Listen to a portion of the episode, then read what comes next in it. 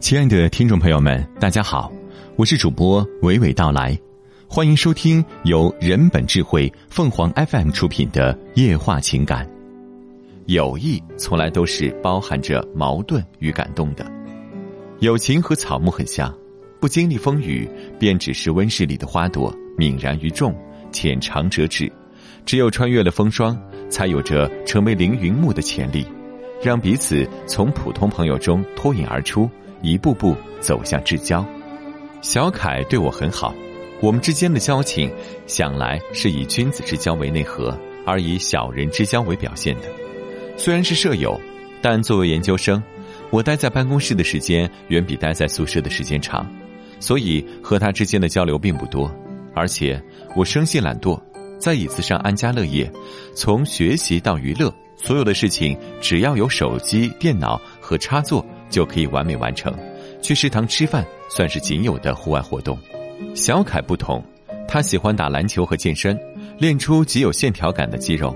所以，即使是空闲时间，我们也没有在一起玩。但友谊就是一种无法解释的缘分，它没有标准的组成条件和原因，让在生活等诸多方面都无法如齿轮一样紧密嵌合的我们，依旧成了朋友。小凯的身上有着老黄牛般任劳任怨的精神。小凯有时会抱怨我喜欢使唤他，但下次找他帮忙时又不多说二话。刚读研究生的时候。第一次拿到助研费，我买了很多东西。那一周，我每天都能收到取货通知，但因为在办公室加班，做完任务后已经到晚上十点多了。菜鸟驿站早已下班，我就让小凯帮我拿一下。刚开始我还有些不好意思，但几天后便非常自然了。我只要发一句“小凯哥，有时间帮我拿一下”，他都会回一声“好”，从不让人失望。高中时。人们说，到了大学，关系就不再纯粹了，在各种利益和竞争掺杂其中。大学时，人们会说，到了研究生后，就不可能继续用百分百的真心相待了，肯定都会留有一定余地。其实，变得疏远的只是我们自己。命运唯一无法阻止的变数就是缘分。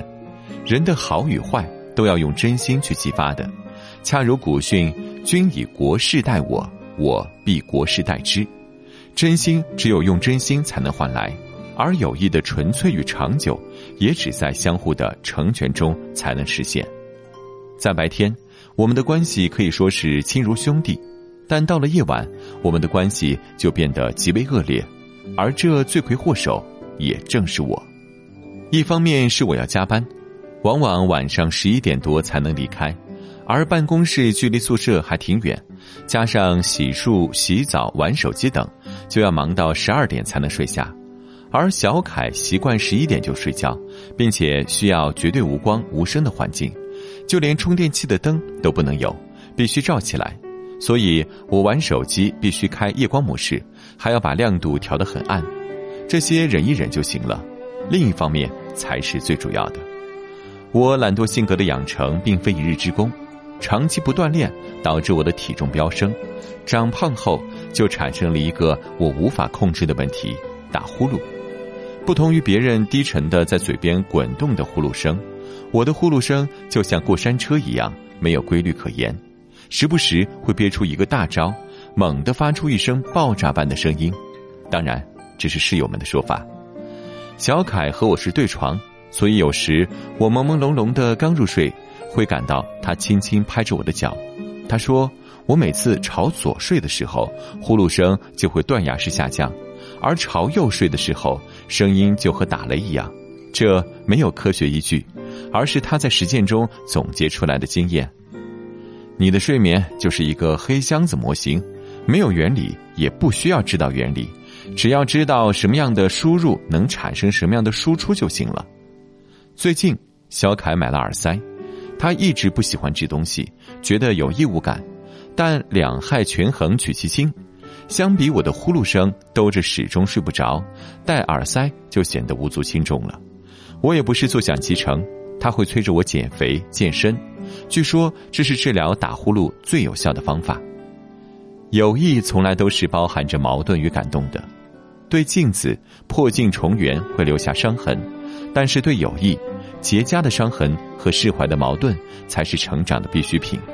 这既是记忆点，又是独特性的证据，也能让友谊更加坚韧牢固。友情和草木很像，不经历风雨，便只是温室里的花朵，泯然于众，浅尝辄止。只有穿越了风霜，才有着成为凌云木的潜力，让彼此从普通朋友中脱颖而出，一步步走向至交。当然，包容是友谊能够深化的保证。没有了包容，当矛盾出现时，友谊直接破裂了，又何谈未来？